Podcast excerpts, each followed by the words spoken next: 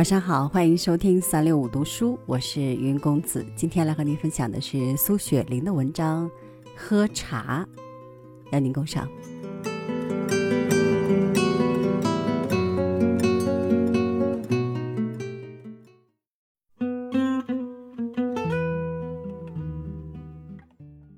读徐志摩先生会见哈代记，中间有一句道：“老头儿真客色，连茶都不叫人喝一盏。”这话我知道，徐先生是在开玩笑，因他在外国甚久，应知外国人宾主初次相见没有请喝茶的习惯。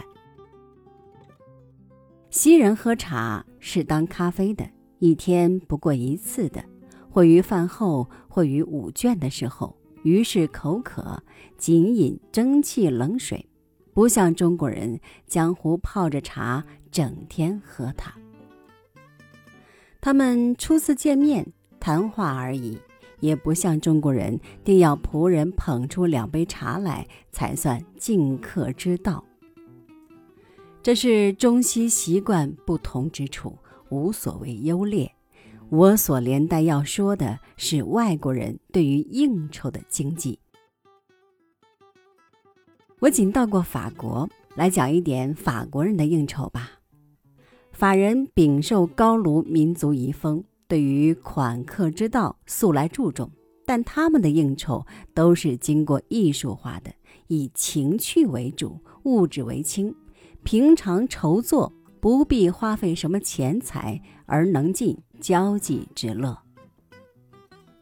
中国人朋友相见不久，便请要上馆子吃饭。法人以请吃饭为大事，非至亲好友不大举行，而且也不大上馆子。家中日常蔬菜外添设一两样，便算请了客。至于普通请客，就是喝茶了。每次茶点之费不过和华币一元，然而。可同时请四五客，初交不请，一定要等相见三四次，有意见熟之后再请。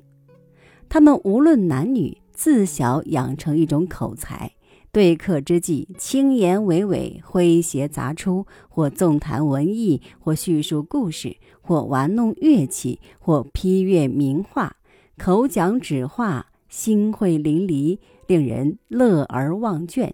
其关于国家社会不得意的问题，从不在这个时候提起。他们应酬的宗旨本要使客尽欢，若弄得满座唏嘘，有何趣味呢？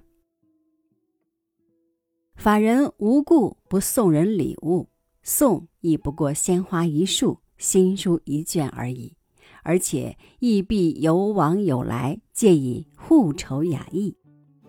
中国人不知他们习惯，每每以贵重礼物相送，不但不能结好，反而引猜嫌。我有一个同学，他有一个法友是书铺的主人，平时带他搜罗旧书或报告新出版著作的消息，甚为尽心。这位同学便送他一个中国古瓷花瓶，谁知竟将他弄得大不自在了。以后相见虽照常亲热，而神语之间颇为勉强，则因他们素不讲究送礼，忽见人送值钱的东西，便疑心人将大有求于他的缘故。人生在世，不能没有亲朋的往来，有之则应酬远所不免。但应酬本旨在增加交际间的乐趣，使人快乐。也要使自己快乐。若为应酬而弄得财力两亏、疲于奔命，那就大大的无味了。中国是以应酬为最重要的国家，而百分之九十九的应酬都是无味。朋友虽无真实的感情，亦必以酒肉相蒸煮。婚丧啊，做寿啊，生日啊，小孩出世啊，初次见面呀，礼物绝不可少，而以政界应酬为最多。我有一个本家在北京做官，每年薪俸不过两千余元，而应酬要占取八九百元。虽说我送了人家的礼，人家也送我的礼，但现钱可以买各项东西，礼物不能变出现钱来。这种应酬等于拿金钱互相抛掷，究竟有什么意思呢？而在应酬太烦，不能维持生活，不免要于正当收入之外想其他方法。中国官吏寡廉鲜耻，祸国殃民之种种。不能说与应酬无关。